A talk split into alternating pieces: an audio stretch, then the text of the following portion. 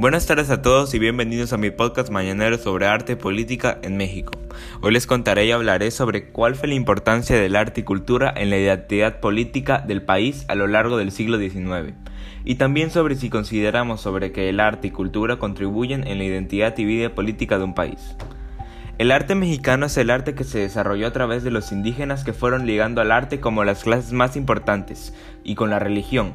Por lo tanto, no era posible hacer una distinción entre escritura, arte y arquitectura.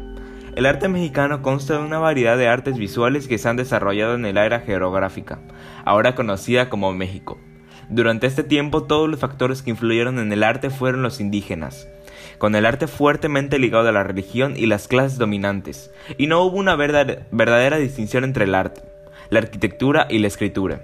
Casi todo el arte fue producido con la tradición europea, pero se mantuvieron los elementos indígenas. A partir de un equilibrio entre las tradiciones europeas y las indígenas, Después de la independencia, el arte mantuvo fuertemente el estilo europeo, pero los temas indígenas comenzaron a aparecer más, ya que se necesitaba una distinción del México actual y su pasado colonial. El siguiente tema es que si consideramos que las artes contribuyen en la identidad y vida política de un país, el arte es el reflejo de la cultura humana, por eso sirve para conservar el patrimonio cultural de un pueblo y así transmitirlo de generación en generación. Además, el arte es la forma en que nos podemos expresar. El arte en la política nos ayuda a seguir avanzando y progresando.